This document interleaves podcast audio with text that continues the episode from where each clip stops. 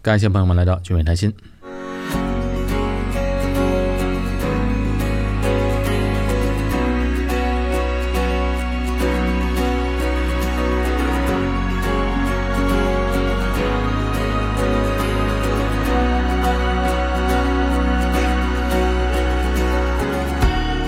今天我们讲点什么呢？我呀，最近看到了一些关于新加坡的在世界上的排名和一些新加坡的数据。哎，我想通过这些数据，我们讲一讲呢。哎，我们可以从不同的角度来了解新加坡是什么样的一个国家，和它现在面对的一些问题。哎，新加坡在二零一九年啊，它被评为是全世界最贵的城市。最贵的城市不是国家啊，是城市。这个排名呢，它从二零一八年就拿到了，成为最贵了。到今年还是最贵。排在全世界最贵的第二名是哪里呢？是法国巴黎。第三名，中国榜上有名，中国香港是排在第三名，第三贵。第四名是苏黎世和日内瓦，第五名东京。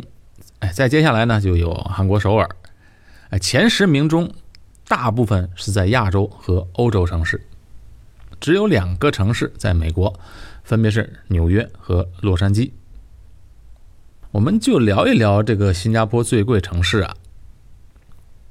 在新加坡生活呢，它的确不便宜。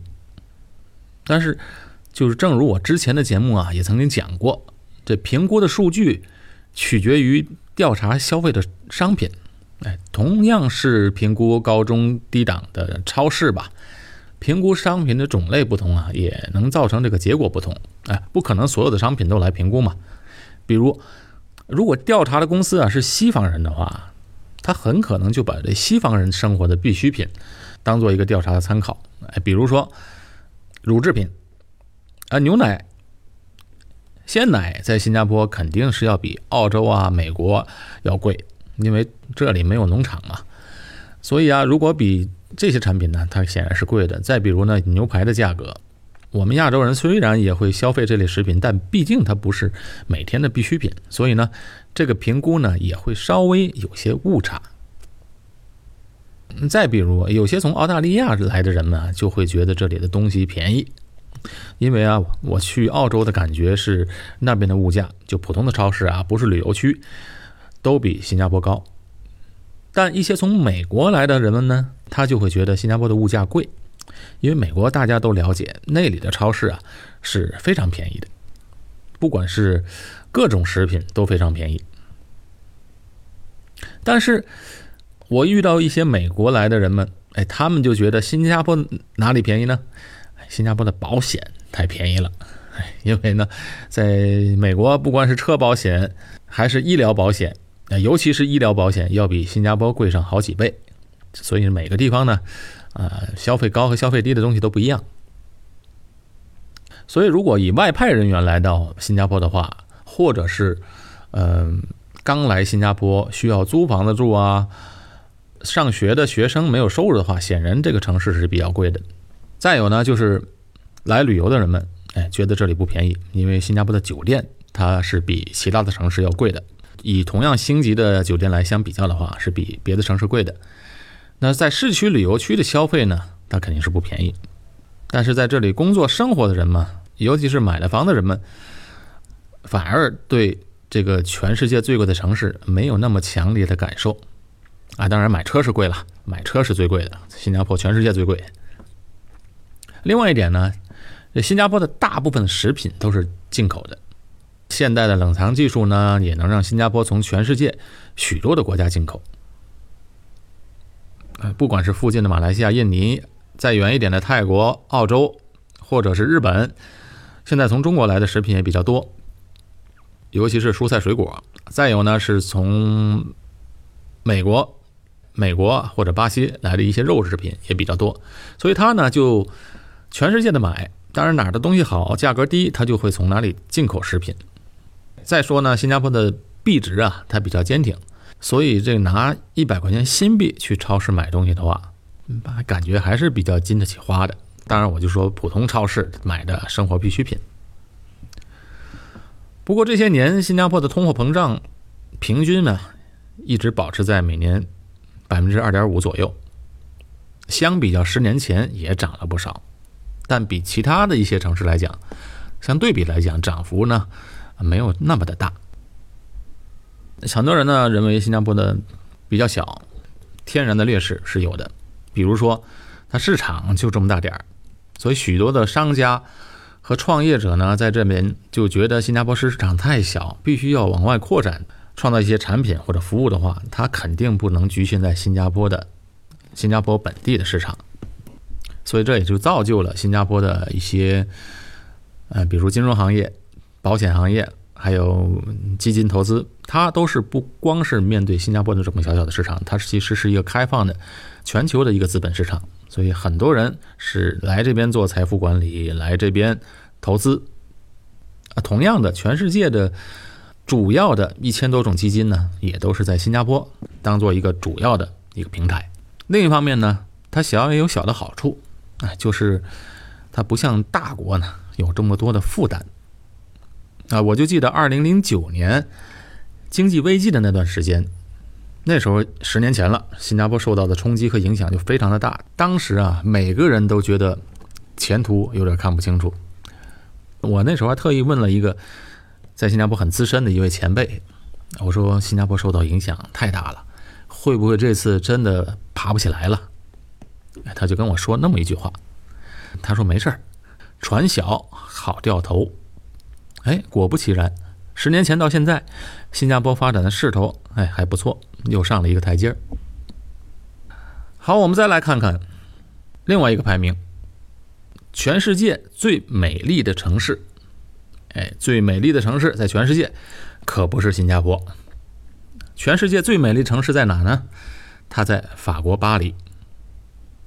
排名第二的是纽约，第三名是伦敦，第四名。维也纳，啊，就不继续往下说了。估计呢，每个国家的人呢，听了都不服气，因为大家都觉得自己的家好。我也不知道这个排名是根据什么排的，反正新加坡呢是排在了全世界最美丽城市的第十一位。哎，虽然排在第十一位，但是新加坡是在所有亚洲城市当中是排在第一位的，是评为亚洲最美丽的城市。啊，真不知道数据依据的是什么。城市中，新加坡排在第一位，我觉得还是当之无愧的。因为这个城市啊，不光美丽，而且这个城市当中呢，绿化好就不用说了，它和自然环境，哎，大自然的自然环境结合呢，也是挺完美的。所以昨天呢碰到一个朋友，他就跟我说，新加坡啊，别的说不出来，但是在这居住呢，啊，就是舒服。当然，这舒服呢，各方面来讲了，不光是气候。基础设施、人文气息、氛围，所以一个城市呢，如果被评价为在这个地方生活很舒服的话，那也是不容易做到。那我相信这也不是短期能够做到的。所以这新加坡呢，几十年的规划，幕后的功臣这功不可没。这城市中，新加坡排在第一位，当之无愧。但是如果是国家排名的话，我自己个人认为。亚洲第一应该是日本。日本有四季，社会环境好，食品医疗也安全，文明程度也高，很不错的一个地方，我很喜欢。但唯一有一点不好的话，就是在那得学日语。如果在日本成长起来，孩子的英文呢，还是有点不过关。再来看另外一个数据，新加坡的交通费用，更具体一些，新加坡地铁的车票。是各主要城市中，全世界的各主要城市中，算是比较低的了，倒数第三。啊，这一点呢，还算不错。欧美国家的费用，地铁的费用就普遍很高了。美美国纽约应该是排名最高的，新加坡排在倒数第三。谁是倒数第一呢？广州、深圳的地铁最便宜，是倒数第一名。啊，其次倒数第二名呢是台北。哎，台北这个地方的地铁也便宜，新加坡呢就比台北稍微贵一些。哎，除了交通，在个人所得税方面，新加坡也是排在全世界最低之列的。全世界最快乐的国家和地区，这个名次就轮不到新加坡了。排在前面的基本都是欧美国家，而且前七名都是北欧国家。哎，像芬兰、丹麦、冰岛、瑞典、瑞士。第八名是新西兰，第九名加拿大。哎，美国也排在了第十九名。哎，美国排的还不算太高，排在第十九名，最快乐的国家。同样在亚洲，菲律宾人的收入虽然不高，但是呢，反而比新加坡排名啊还靠前。那新加坡排在第几名呢？新加坡排在第三十四名，就比较落后了。看来这个新加坡人呢是不怎么快乐，我觉得可能还是压力大的原因。另外呢，我觉得也跟我们华人的性格和一些思想有关系。像刚才说的那几个北欧国家的人呢，他们那么的开朗、想得开，可能要少。哎，五千年的文化可能也造成了我们想事情有时想的比较复杂，哎，有时想太多了。再有呢，就是现在啊，不管在哪儿，全世界哪里的华人都一样，对子女的期望值和对教育的投入，在哪儿的华人都是最高的。所以啊，普遍上家长们多多少少都会为孩子焦虑。那但新加坡大部分的居民是华人嘛，所以呢，大致这样猜测。新加坡快乐指数排在全世界第三十四名。中国香港，哎，中国香港还不如排新加坡了。中国香港排在第七十六名。台湾，中国台湾二十五名，第二十五名。哎，所以中国台湾的人们比香港人、新加坡人都快乐。呃，中国大陆也有评，中国大陆呢，中国内地是。第九十三名，但是在全世界来看啊，我们华人的排列都不高。那为什么新加坡人不像其他三十三个国家的人快乐呢？我觉得有几个方面吧。第一呢，福利福利肯定是一方面。北欧人的国家，他的福利高，福利高，一方面呢是他们有资源，另外一方面他们也人口比较少。不过呢，这福利高的国家呢。慢慢的福利也会降低，因为我以前还讲过这个退休问题嘛。慢慢的，这个西方的国家的这个退休的退休金照这样再发下去，肯定是不够的了。理论上，它是不能持续的。那新加坡人除了这个福利方面没有北欧国家好，另外一方面呢，就是比如说现在的通货膨胀。刚才说了，新加坡的通货膨胀也有百分之二点六了每年，所以相比较。其他地区来讲，涨幅不是不是很高，但是有一个问题啊，但新加坡人他没有这个比较，没有去别的国家生活的话，他是没有这个机会去对比的，所以这个价格呢，肯定是从比十年前通货膨胀涨了，所以大家就不快乐了嘛。啊，根据统计调查呢，新加坡人最为关注和担心的事情有五个方面，第一，关心的是。工作能不能保得住，干到退休？第二点，新加坡的整体的经济表现是不是会起起落落呢？还是接下来一直平稳上涨？第三点就是通货膨胀，说过了。第四点呢，就是医疗费用，哎，这医疗是个全世界的问题。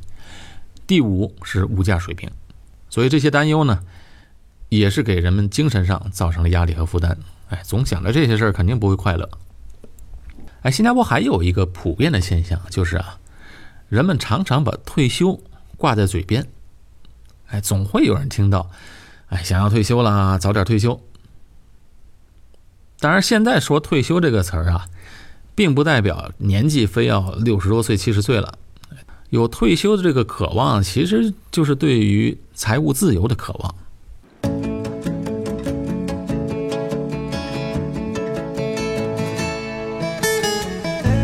俊伟谈心的节目在喜马拉雅、蜻蜓、YouTube 的平台都有持续更新。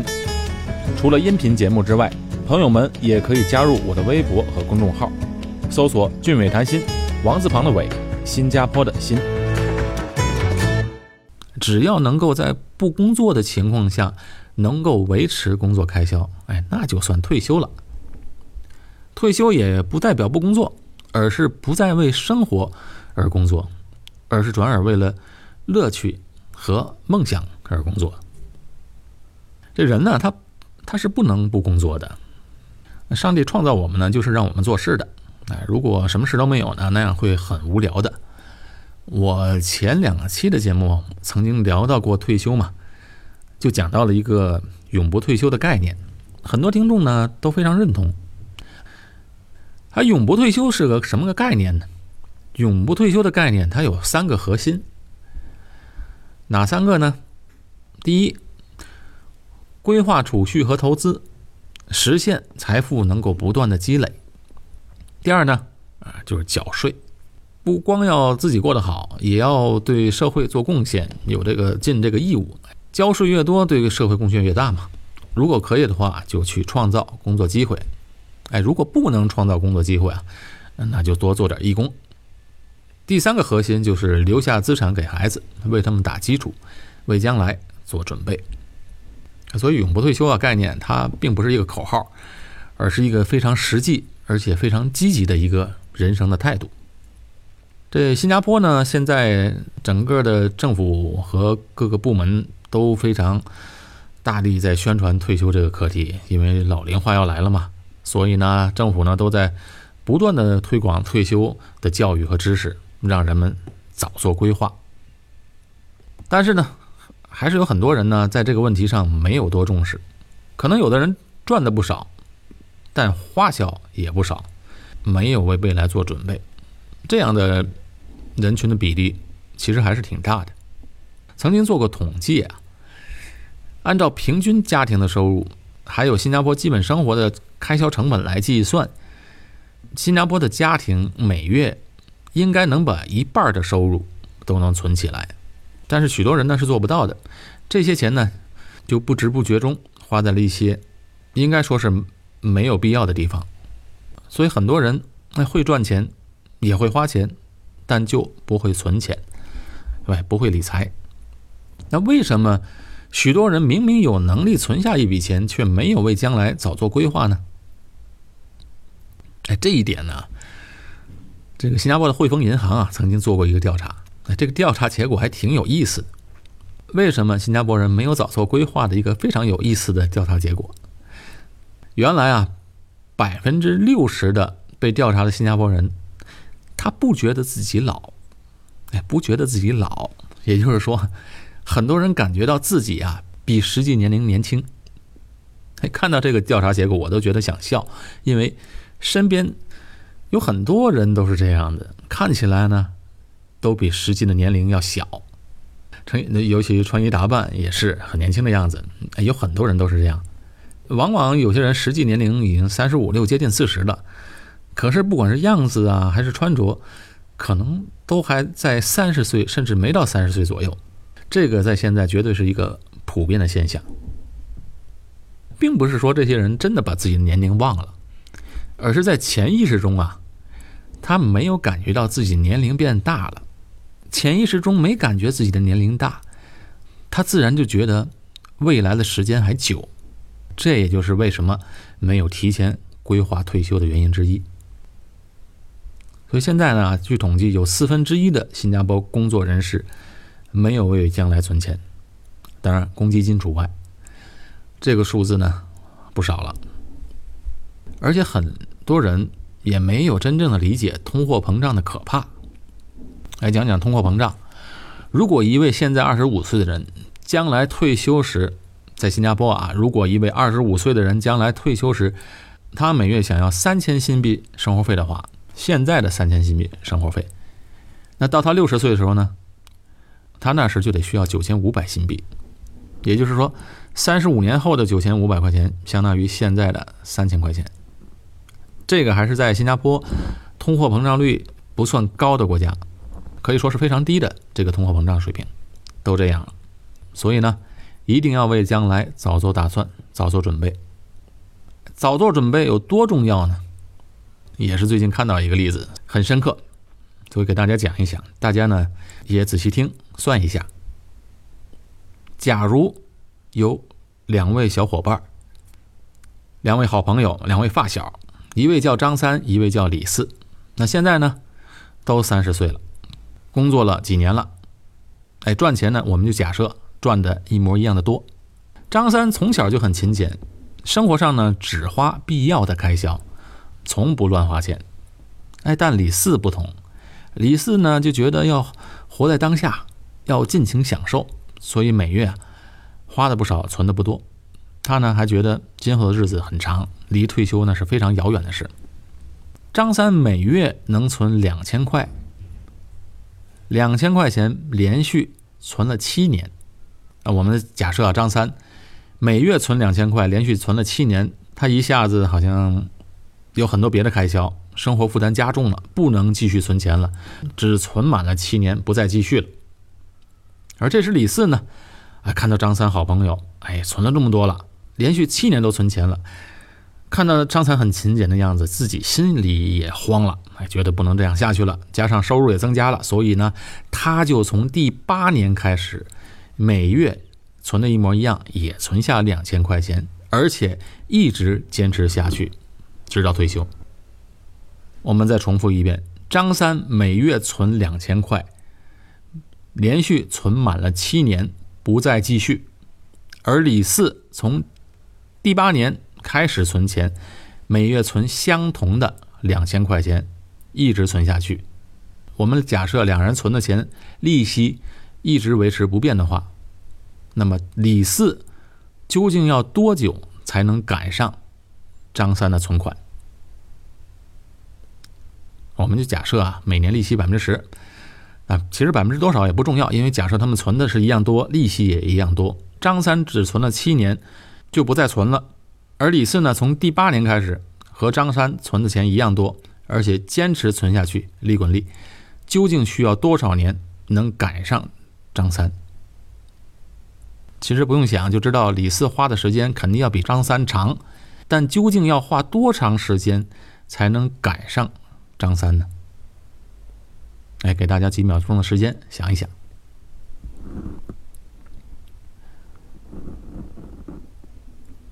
好，时间到，我估计啊，大部分人都猜不到，因为我第一次看到这个问题，我也没猜着。我觉得大部分人都会猜到十二年、十五年的样子。张三每月存了两千块钱，存了七年不再继续。李四从第八年开始存，和张三一样，每月存两千。他要花多长时间赶上张三呢？他要花整整。三十年才能赶上张三的存款价值，这个就是复利的力量，请不要怀疑这个数字，数字是准确的。张三从第一天开始存钱开始，他就有利息赚了，利滚利，存了整整七年，七年之后又利滚利。虽然李四每月存同样的两千块，但是他不管是花七年。十四年还是二十一年，都赶不上张三了。虽然他没有继续存，但是李四却要花整整三十年才能追得上。所以，如果从三十岁开始这个比赛的话，到六十六岁时，李四才能追得上。当然，三十年后呢，因为李四还在不断的存钱，未来会远远超过张三。但是呢？我们只是假设嘛，这是假设在张三存了七年之后不再存一毛钱的假设之下。但是我们反过来想，张三这么早就有理财观念的人，他今后不再存钱，那是一个非常小的概率。所以，仅仅比同伴省吃俭用七年，但这样一个好习惯，却让同伴可能一辈子都追不上了。所以你看，不在乎有多少钱，重要的是懂不懂节俭和规划；也不在乎呢能赚多少钱，重要的是能存下多少钱。我身边就有很多这样的例子，有些朋友呢收入不错，但是开销很大，习惯性的就会增加自己的开销，因为人们的工资在涨，薪水在涨，随着职位的提高呢，成长的同时呢，他如果开销如果也增大的话，那显然。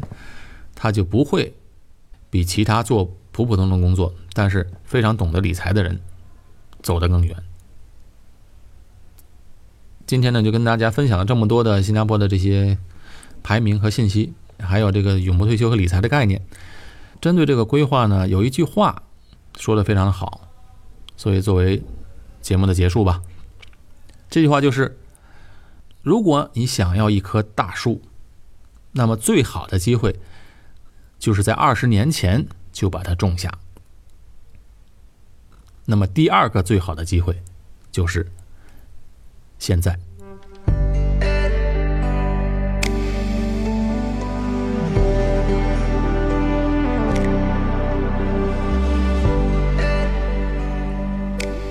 好，这期节目到此结束。我是高俊伟，在新加坡。我们下期节目再见。